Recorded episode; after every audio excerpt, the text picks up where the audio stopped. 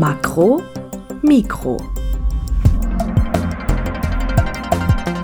Podcast der Österreichischen Akademie der Wissenschaften.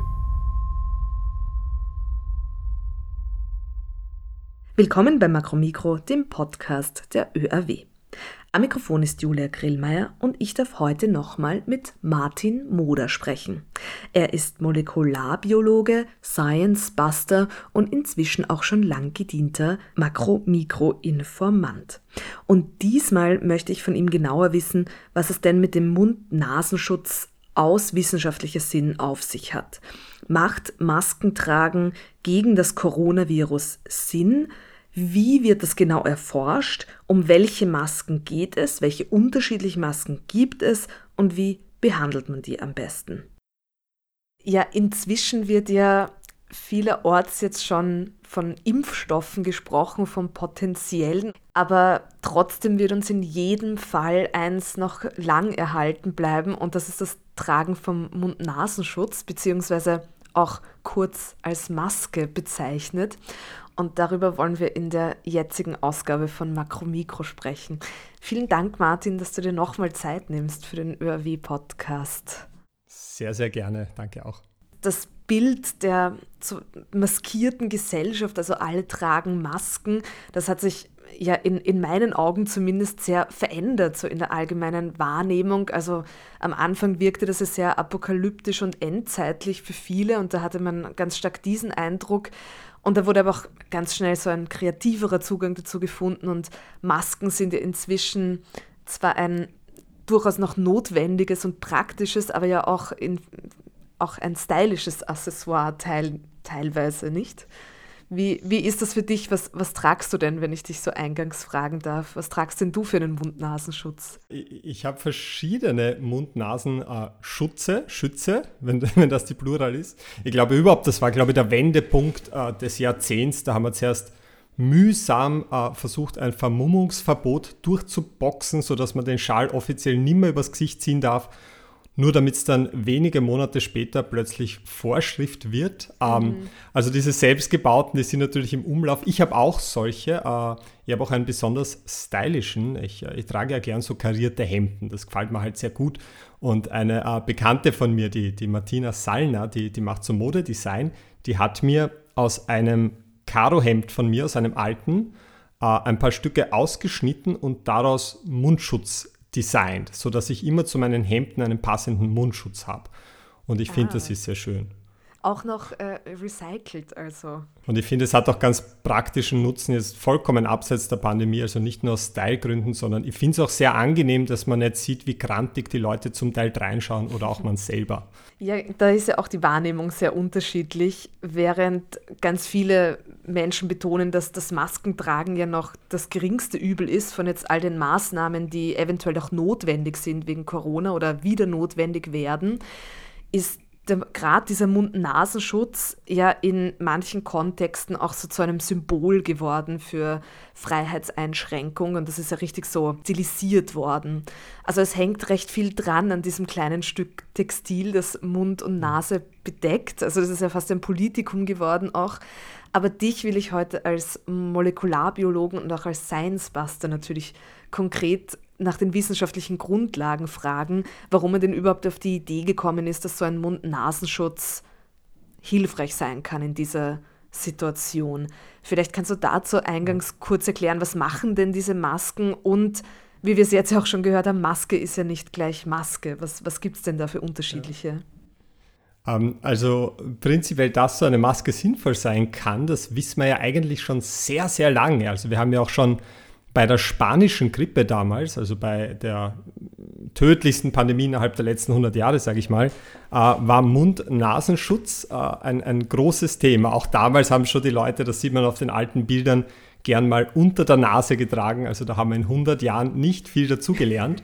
ähm, aber ja, guter Punkt. Also wir sollten mal unterscheiden, von welchen Masken sprechen wir denn jetzt. Äh, da gibt es ja verschiedene das, was die allermeisten Leute tragen im öffentlichen Raum, das sind diese OP-Masken, man sagt auch chirurgische Masken, Mund-Nasenschutzmasken. Die sind streng genommen eigentlich jetzt keine Atemschutzmasken. Und zwar deshalb, weil sie jetzt nicht dafür ausgelegt sind, oder sagen wir so, die Idee dahinter ist eigentlich nicht, sich selbst zu schützen, sondern eben die anderen, so wie es halt der Chirurg im OP macht. Äh, dazu werden wir später auch noch kommen. Das ist nämlich mittlerweile nicht mehr so klar, ob es da wirklich nur um den Schutz der anderen geht. Äh, aber das sind die Masken, über die wir da in erster Linie sprechen werden. Dann gibt es natürlich noch welche, die einen selbst auch schützen, die man dann schon als Atemschutzmasken bezeichnet. Die filtern dann die Partikel heraus und das sind die sogenannten FFP-Masken.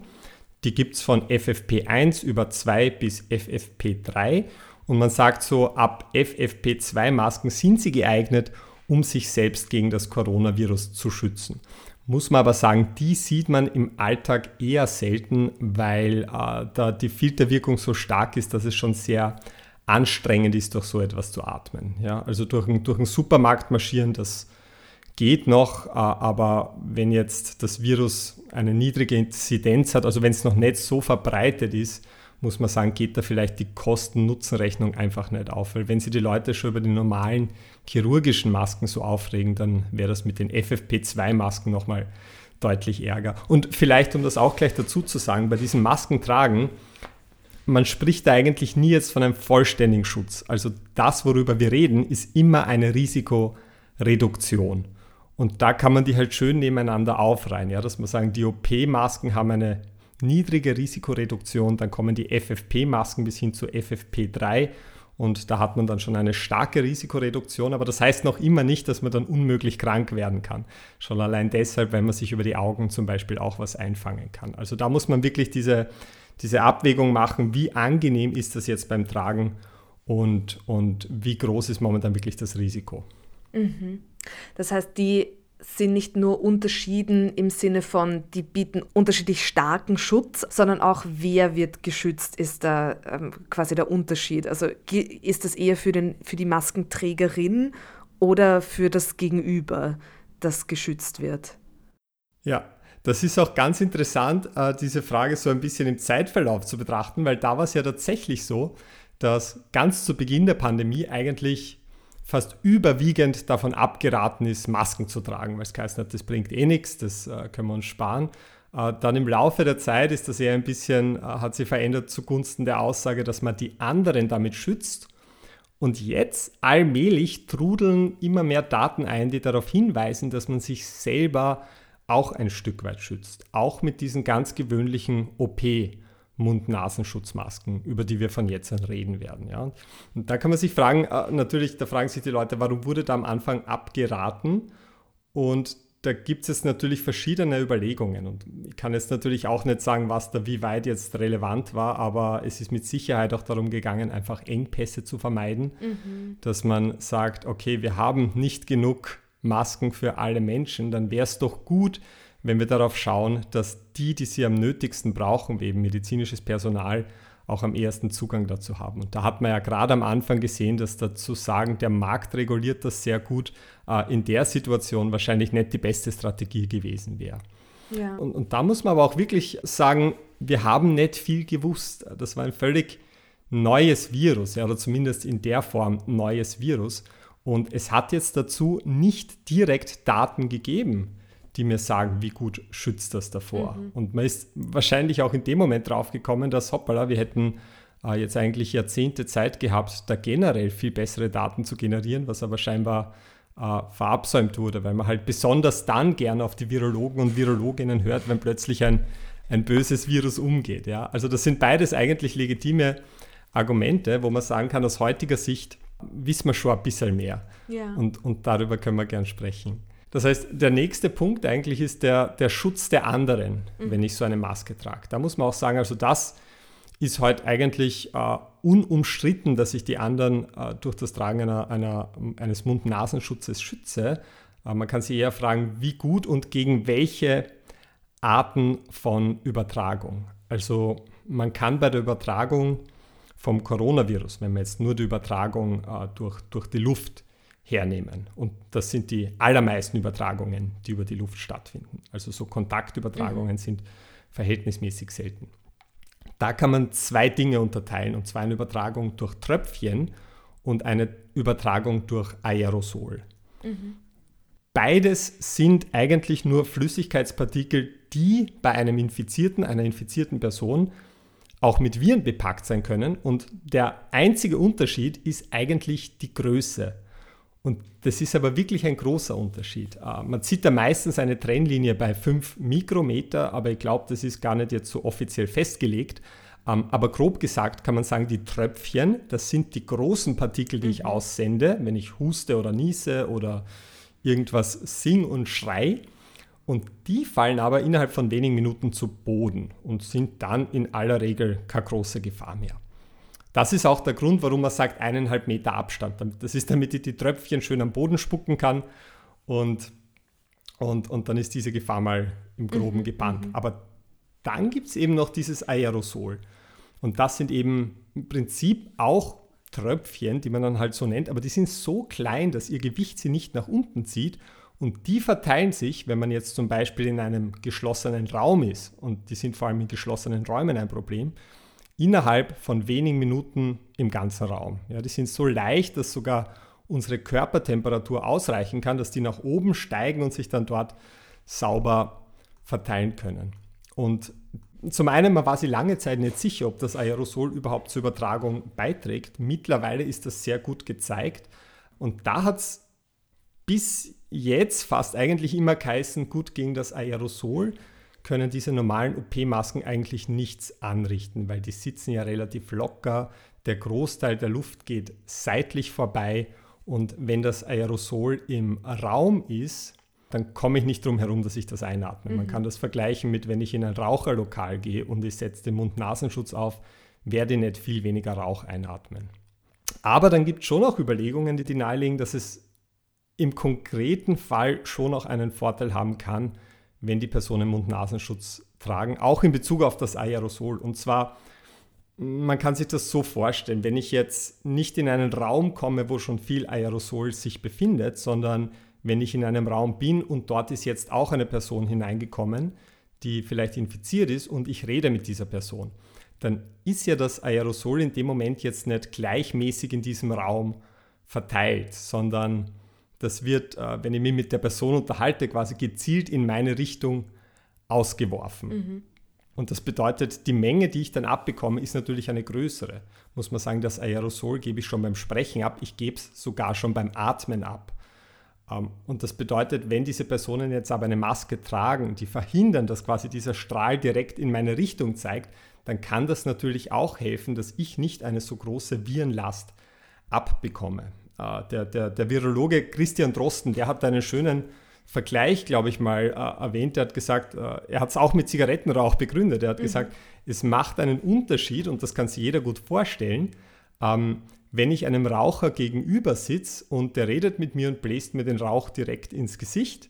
Äh, oder wenn ich mit einem Raucher in einem Raum sitze und der atmet immer durch so eine Maske aus, kann ich mir sehr gut vorstellen, dass die Menge von Rauch, die ich in meinem Gesicht spüre, nicht so unangenehm sein wird. Und Rauch ist streng genommen auch Aerosol. Also mhm. alle kleinen Partikel, die müssen nicht flüssig sein, in einem Gas wie in der Luft sind äh, ein Aerosol. Also den, den Vergleich kann man durchaus bringen.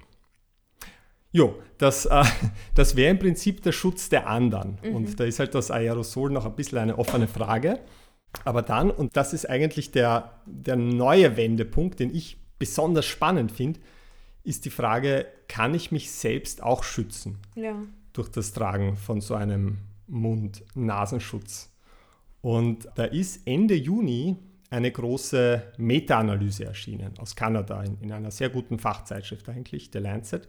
Und vielleicht kurz erklärt, Meta-Analyse bedeutet, ich nehme alle Daten, die es zu einem bestimmten Thema gibt und schmeiße die in einen Topf und dann schaue ich, ob ich da Trends finde in die eine oder andere Richtung, mhm. salopp gesagt. Ja, also ich, ich, ich fasse viele Studien zusammen und da hat man ein paar Dutzend Studien hergenommen, in denen Menschen äh, entweder Maske getragen haben oder nicht und geschaut, wie wirkt sich das aus auf, den, auf die Übertragungen. Und man hat dann nicht nur das neue Coronavirus genommen, sondern auch andere Coronaviren, die Auslöser von SARS und MERS, einfach weil man davon ausgehen kann, dass sie sich in Bezug auf die Masken ähnlich verhalten und weil man auch mehr Daten braucht, um so Untersuchungen überhaupt machen zu können. Ja, da hat man Leute aus Gesundheitswesen und Haushalten vor allem untersucht Und man hat eigentlich zwei Arten von Untersuchungen gemacht. Äh, das eine ist, man hat sich Haushalte angeschaut, in denen Menschen infiziert waren und hat dann geschaut, wie viele andere Menschen wurden in dem Haushalt auch infiziert. Und da hat man unterschieden zwischen Haushalten, in denen Masken getragen wurden und Haushalten, in denen nicht Masken getragen wurden. Und dann hat man noch eine andere Art von Untersuchung gemacht, wo man einfach äh, Individuen befragt hat, ob sie bei der Infektion Maske trugen oder nicht. Und wenn man da circa weiß, wieso die Verteilung ist und die Häufigkeit des Masketragens, dann kann man auch daraus Schlüsse ziehen. So, äh, ist jetzt nicht die ideale Art von Studie, aber dazu würde ich gleich noch kommen. Aber das Ergebnis, zu dem man gekommen ist, ist in dem Fall, dass das Tragen einer Maske das relative Risiko, sich selbst anzustecken, um 80 Prozent reduziert. Oh wow, das ist sehr signifikant, oder? Das ist 80 Prozent. Das, das wäre ein enormer Effekt. Mhm. Uh, ich werde dazu gleich was sagen zu dieser Zahl. Ähm, aber das würde im Prinzip bedeuten, wenn ich ein, ein Basisrisiko habe, mich anzustecken von 1%, ähm, dass das Risiko dadurch auf 0,2 Prozent reduziert werden würde. Oder vielleicht, um ein Extrembeispiel zu nennen, da gab es ja diesen Berliner Domchor, wo sie die Hälfte der Leute angesteckt haben bei einer Chorprobe. Äh, da wird dann zum Beispiel das Risiko von 50 Prozent auf 10 Prozent fallen. Mhm. So, das wäre natürlich ein enormer Effekt und deswegen hat das natürlich auch große Schlagzeilen gemacht. Muss man natürlich sagen, diese Art von Untersuchungen, die hat extreme Schwächen. Also das eine ist, sie ist nicht randomisiert. Das bedeutet, ich habe nicht, weil sie halt rückblickend gemacht worden ist. Ja, das bedeutet, mhm. ich habe nicht gezielt jetzt eine Population genommen und gesagt, die Hälfte trägt Maske, die Hälfte nicht, und zwar durch Zufallsgenerator ausgesucht, wer. Das könnt ihr zum Beispiel machen in Wien-Meidling. Ich sage, äh, folgende Personen tragen Maske, die anderen nicht. Alle anderen Faktoren sind grob gesagt gleich. Ähm, und dann sehe ich wirklich nur auf Grundlage dieser einen Variable, nämlich Maske tragen oder nicht Maske tragen, welche Leute häufiger krank werden. Aber so funktioniert das da natürlich nicht mhm. und du hast viele andere Störfaktoren, die hineinfließen. Vielleicht um, um das äh, an einem anderen Beispiel zu sagen, es wurde da auch untersucht, ob das Tragen von einem Augenschutz etwas hilft, also von einer Schutzbrille. Mhm. Ähm, und auch da hat man einen Schutz gefunden. Aber dann muss man zum Beispiel beachten, dass die Menschen, die zur Sicherheit einen Augenschutz tragen, das werden vermutlich die Menschen sein, die generell viel vorsichtiger vorgehen bei der ganzen Corona-Pandemie. Mhm. Das werden vermutlich tendenziell auch die Leute sein, die eher darauf achten, Abstand zu halten und jetzt wahrscheinlich nicht auf einen illegalen Rave gehen werden oder irgend sowas. Ja. Das heißt, ich habe da viele Störfaktoren drin, die diese Zahlen natürlich eher ja, unzuverlässig machen, mhm. möchte ich sagen. Aber, aber was schon relevant ist, ist, dass diese 80%-Marke, die war relativ konstant über die Studien. Also das heißt, nicht nur das Gesamtergebnis, sondern auch die Einzelstudien für sich betrachtet, kommen zu dieser Risikoreduktion. Das bedeutet nicht, dass diese Zahl die korrekte ist. Ja? ja. Ähm, also ich habe ich hab keine Zweifel, dass sie da noch viel ändern wird, aber ich glaube, man kann mittlerweile schon grob ableiten, und das ist nicht die einzige Studie, die es dazu gibt, dass es durchaus eine gewisse Risikoreduktion für das Individuum gibt, das eine Maske trägt. Aber wie groß der Effekt jetzt genau ist, ist relativ ja. fraglich. Also selbst wenn es nicht 80 Prozent sind, man sieht eindeutig, dass es eine Wirkung haben dürfte. Auch wenn die ja. vielleicht nicht so in, in diesem ja. Ausmaß gegeben ist. Danach sieht es im Moment aus. Mhm. Es gibt aber noch eine, eine andere Arbeit, die ich sehr interessant gefunden habe. Und zwar, das ist eine Studie, die ist auch im Juni erschienen. Und da geht es um eine deutsche Universitätsstadt, nämlich um Jena. Das, äh, da wohnt ein Freund von mir, äh, ein Arbeitskollege von mir, der Florian Freistetter, hat dort gewohnt. Deswegen, deswegen, deswegen bin ich auch unter anderem ein großer Fan dieser Studie, weil ich mhm. immer einen Bezug dazu habe. Und Jena, das ist eine sehr kluge Stadt. Die haben vor allen anderen Landkreisen die Maskenpflicht eingeführt, also sehr, sehr früh, schon am 6. April. Und man hat danach gesehen, dass die Zahlen in Jena, also die Infektionszahlen, nur mehr sehr schwach danach angestiegen sind. Mhm. So, jetzt, jetzt haben sich die Forscher gedacht, cool, wir wollen wissen, ob das an den Masken liegt oder nicht. Und jetzt habe ich aber das Problem, um das herauszufinden, müsste ich streng genommen dieses Jena vergleichen mit einem möglichst identen zweiten Jena, das äh, einfach die Maskenpflicht später eingeführt mhm. hat. Und das gibt es natürlich nicht. Deswegen haben sie sich quasi so eine Art synthetisches Jena berechnet. Das okay. heißt, sie haben einfach, sie haben einfach äh, andere Landkreise gesucht, die ähnliche Strukturmerkmale hatten, also Bevölkerungsdichte, Durchschnittsalter, Verteilung von Ärzten und Apotheken und die bis zu diesem Einführungszeitpunkt der Maske auch eine ähnliche Entwicklung bei den Covid-Zahlen hatten. Mhm. Diese Landkreise, aus denen haben sie dann quasi einen Infektionsdurchschnittswert berechnet und gesagt, gut, das ist jetzt unser synthetisches Jena, da verhält sich alles ähnlich wie in Jena, nur dass die Maske später eingeführt wurde. Und äh, was sie da zeigen haben können, dass 20 Tage nach der Einführung der, der Maskenpflicht im echten Jena hatten die dann viermal weniger oder eine viermal weniger starke Zunahme der Infektionszahlen verglichen mit dem synthetischen Jena. Das das war einer der ersten starken Hinweise darauf, dass die Maske tatsächlich einen nennenswerten Unterschied machen könnte. Mhm. Ja, das ist auch sehr signifikant. Ja, viel. ja, mhm. ja.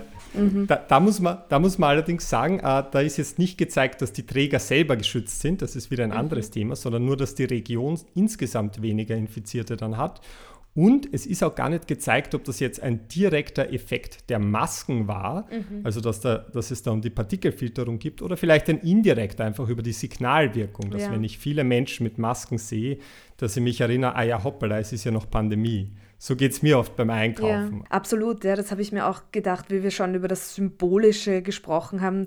Man, mhm. Wenn man über das Symbolische spricht, meint man ja eher sozusagen äh, oft auch was Negatives, also von jetzt diesen ganzen Corona-Demos, die es gab, wo dann die Maske so das Symbol der Unterdrückung stilisiert wird, so eigenartig. Aber es ist durchaus ja auch so, dass äh, abgesehen davon, dass man auch äh, als Symbol im Sinne von, man sieht im Supermarkt auf einmal Leute mit Maske, aber auch wenn man selber mhm. aufhat, man greift sich halt auch weniger tatsächlich ins Gesicht, obwohl man natürlich eh weiß, dass man das nicht tun soll.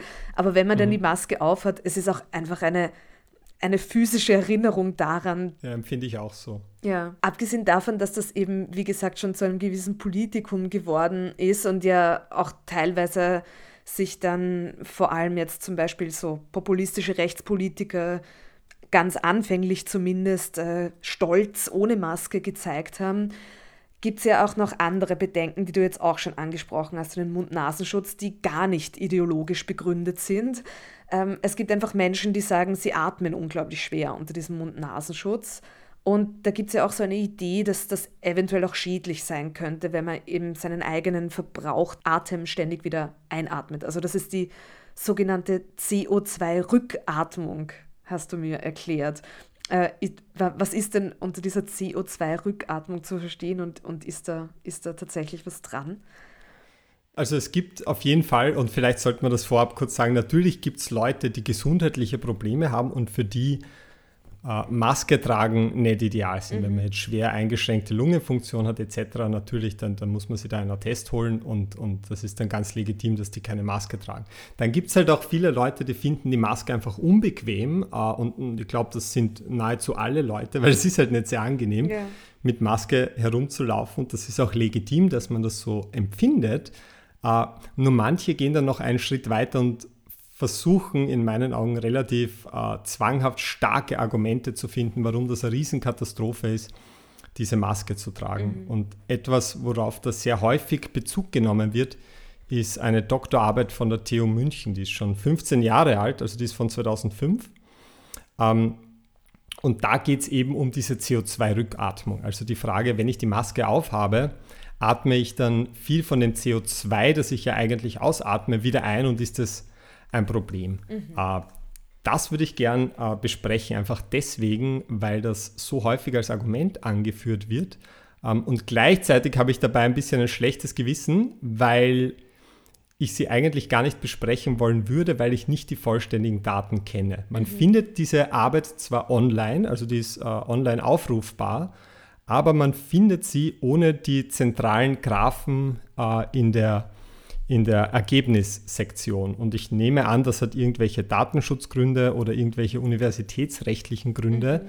Ähm, aber die Graphen sind nicht da. Aber es ist ja eh das meiste im Text beschrieben und auch, wie hoch der Wert maximal ansteigt. Und deswegen kann man trotzdem ein paar Dinge dazu sagen.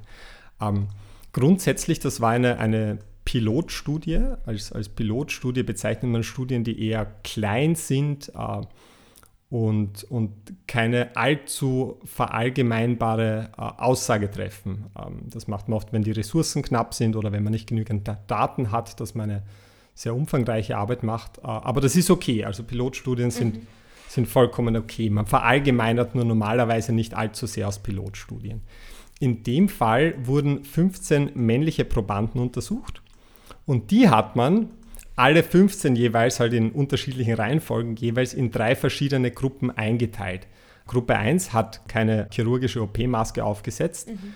Gruppe 2 und 3 hatten jeweils eine chirurgische OP-Maske auf, allerdings halt zwei verschiedene Modelle von verschiedenen Anbietern, also das spielt von jetzt an keine Rolle. Also es ging nur um OP-Maske oder keine OP-Maske. Und man hat gemessen, wie hoch der CO2-Gehalt in ihrem Blut ist. Und man hat auch gemessen, wie hoch die Atemfrequenz ist etc.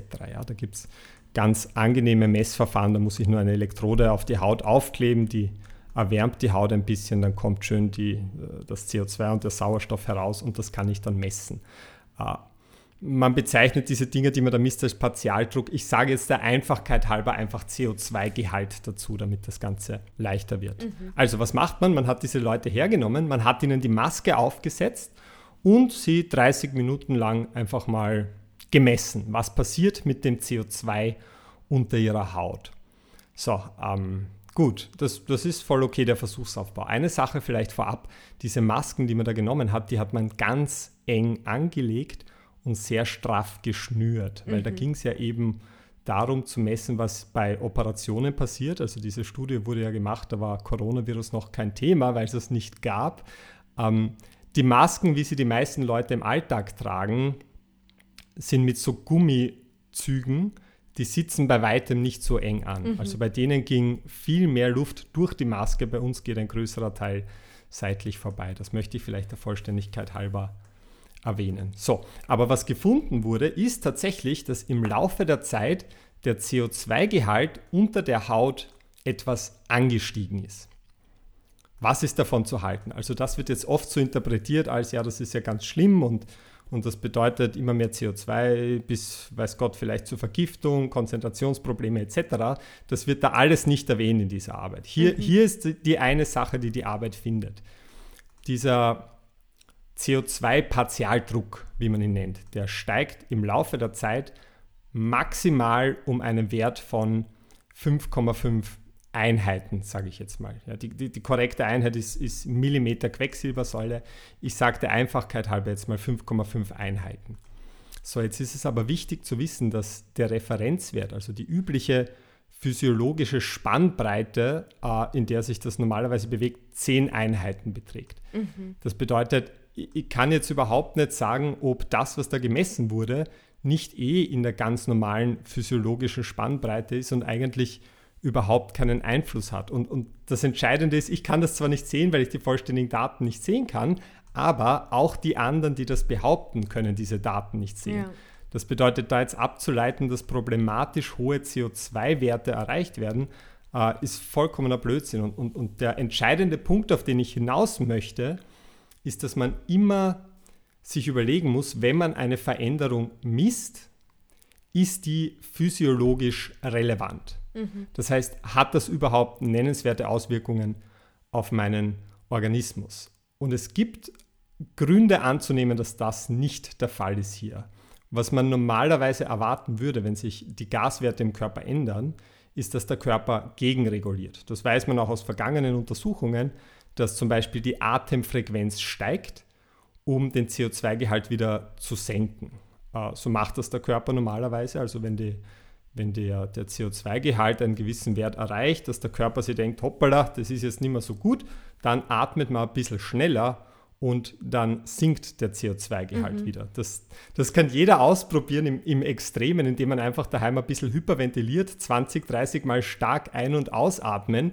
Dann wird man merken, äh, es fängt überall an zu kribbeln etc. Das ist eigentlich der sinkende CO2-Gehalt äh, den man da spürt. Mhm. Ja. Aber so weit kommt es natürlich da nicht, sondern der Körper reagiert gar nicht drauf. Das ja. wurde auch gemessen und das spricht normalerweise dafür, dass es nicht physiologisch relevant ist. Mhm.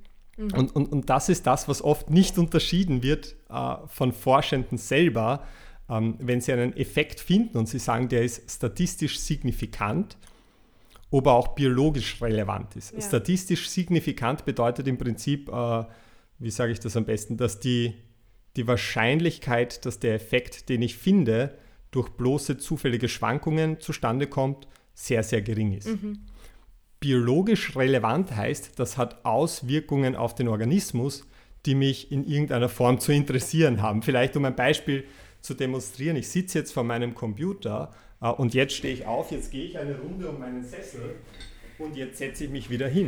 Das hat jetzt zu vielen biologischen Veränderungen in meinem Körper geführt. Es ist sicher meine Herzfrequenz, meine Atemfrequenz, die werden alle gestiegen sein, aber das hat keinerlei biologische Relevanz, auch wenn ich das sicher statistisch signifikant zeigen kann. Das macht mir jetzt weder gesünder noch weniger gesund.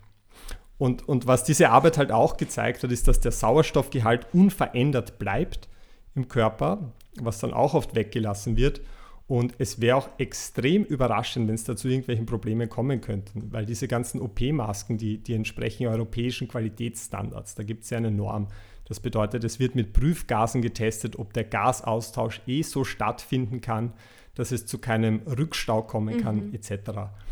Das heißt, ich möchte nicht sagen, dass die Arbeit jetzt nicht gut gemacht wird oder so, das, das kann schon alles Hand und Fuß haben, aber aus dieser einen Arbeit abzuleiten, dass die Masken ein gesundheitliches Problem darstellen, das ist absolut an den Haaren herbeigezogen. Ja, und ganz banal ja. gedacht, wenn die OP-Masken die Leistung beeinträchtigen würden, dann würde man die nicht seit Jahrzehnten ausgerechnet Chirurgen bei komplizierten Operationen aufsetzen. Macht Sinn. Du hast jetzt ja auch schon über die unterschiedlichen Masken gesprochen, vor allem über die OP-Masken, aber auch darüber, dass ja die, das, das Gros der Menschen, die man so sieht auf der Straße, haben ja in irgendeiner Form selbstgemachte oder gekaufte Stoffmasken auf. Und ähm, da ist ja auch so, auch wie du gesagt hast, so ein Abwägen zwischen bequem und wie dick ist der Stoff, wie viel geht da durch. Mhm. Und wie ist denn das aus Sicht der Virenübertragung bzw. Eindämmung, diese unterschiedlichen Arten von, von Mund-Nasenschutz? Welchen, sage ich jetzt mal, Stellenwert hat denn das so die durchschnittliche Stoffmaske, die jetzt so der durchschnittliche Mensch, den man auf der Straße sieht, aufhat. Ja, ja, Durchschnitt ist so ein schwieriges Maß, weil es gibt halt äh, große Unterschiede. Mhm. Äh, generell, es gibt schon Arbeiten, die halt jetzt durchschnittlich gesagt oder verallgemeinern sagen, dass die selbst gebastelten Masken tendenziell weniger Schutz bieten. Mhm. Aber es gibt halt große Unterschiede. Zum Beispiel je nach Material gut, zum Beispiel schützen Geschirrtücher sind halt eher dick im Sommer wahrscheinlich nicht so angenehm. Die, die eher angenehm wären, leider Gottes, Kopfkissen, Bezüge, Seide etc., die schützen eher schlecht. Mhm. Äh, und, und, man muss auch ein bisschen vorsichtig sein. Das ist vielleicht eine, eine sehr witzige Anekdote, finde ich zumindest. Und, und, und das hat es auch in viele Medien geschafft. Also da gab es eine Arbeit von der Bundeswehr Universität München mhm. vom Institut für Strömungsmechanik und Aerodynamik. Und die haben halt verschiedene Stoffe untersucht und sind zu dem Schluss gekommen, dass eigentlich wenig überraschend Staubsaugerbeutel ganz toll sind. Aha. Weil die haben ja im Prinzip genau diese Aufgabe und es ist auch nicht wahnsinnig teuer.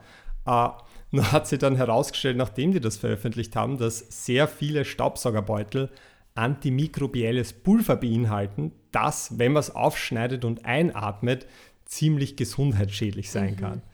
Dann haben halt so Drogeriemärkte und die Hersteller wieder so äh, Warnschreiben herausgeben müssen. Bitte, bitte macht euch keinen Mundschutz aus unseren Staubsaugerbeuteln. Das ist sehr, sehr schädlich. Okay. Also im, im, Zweifelsfall einfach einen guten Stoff nehmen und wenn man es sich leisten möchte, dann ist wahrscheinlich noch immer die, die chirurgische OP-Maske ein bisschen besser. Ja, ja. Ja, da wollte ich dich noch gern fragen, abschließend, wenn man jetzt so eine Stoffmaske hat und die findet man sinnvoll, sie ist angenehm, aber auch relativ sicher. Was tut man denn am besten, wenn man die jetzt über längere Zeit hat und auch eventuell längere Zeit aufhat, um die zu reinigen? Ähm, wäscht man die einfach oder gibt es da auch spezielle Tipps, wie man die pflegt, sodass sie tatsächlich desinfiziert ist? Ja, also, also waschen ist immer eine Möglichkeit. Äh, es, es sollte halt auch heiß sein. Also prinzipiell Seife hilft. Hohe Temperaturen helfen auch, am besten, wenn man es kombiniert. Also zum Beispiel eine Waschmaschine ab 60 Grad äh, kann man sehr zuverlässig die Viren loswerden. Jetzt mhm. möchte man natürlich nicht jeden Tag die Waschmaschine anschmeißen für zwei T-Shirts und eine Atemschutzmaske. Äh, als Daumenregel kann man sagen, alles, was über 70 Grad Celsius ist, grob gesagt, macht das Virus kaputt. Also mhm. zum Beispiel, wenn man einen Wasserkocher daheim stehen hat und man übergießt das Ganze mit aufgekochtem Wasser, lässt das drei, vier Minuten ziehen. Das ist eine Möglichkeit und dann über Nacht vielleicht auf die Heizung legen, dass es trocken wird. Man kann es in den Backofen einfach reinlegen bei 80 Grad, äh, aber am besten schon eine Weile, vielleicht eine halbe Stunde. Und äh, es gibt noch eine Möglichkeit, die ist nicht ideal, aber sie ist einfach sehr praktisch und deswegen sage ich es vielleicht trotzdem. Mhm. Äh, manche Leute machen es auch so, dass sie einfach mehrere Stoffmasken haben und sie nehmen sie abwechselnd einen Tag nach dem anderen. Wenn ich zum Beispiel vier Stoffmasken habe und die hängt dann vier Tage herum, dann äh, kann ich sehr sicher davon ausgehen, dass nach vier Tagen kein funktionales Virus ja. mehr drauf ist hat natürlich den Nachteil, dass ich dann den ganzen Tag dieselbe Maske verwenden muss und das ist vielleicht akzeptabel, wenn man sagt, man braucht es zweimal kurz beim Einkaufen. Wäre jetzt keine Strategie für Leute, die es den ganzen Tag aufhaben, mhm. einfach auch, weil sie zu schnell durchnässen würde. Das mhm. Einzige, wovon ich äh, ganz dringend abraten möchte, ist die Mikrowelle. Äh, Mikrowellen und Masken vertragen sich oft nicht sehr gut, vor allem wenn Metall eingearbeitet ist in die Maske. Mhm, mhm. und Mikrowellen haben es auch gar nicht gern, wenn im Prinzip nichts drin ist, während sie Energie liefern. Äh, und das sage ich deswegen, weil ein, ein guter Freund von mir mir äh, ein Bild geschickt hat mit der Unterschrift LOL, wo nichts anderes drauf zu sehen war als eine explodierte ähm, Mikrowelle mit einer, Mund, mit einer Mundschutzmaske drin. Also oh. Mikrowelle würde ich mir eher fernhalten. Okay, okay. Ja, wunderbar. Vielen, vielen Dank. Dann haben wir heute mikrobiologische sowie Fashion sowie Service rund um die Pflege von Masken eigentlich abgeklappert. ja, alles dabei.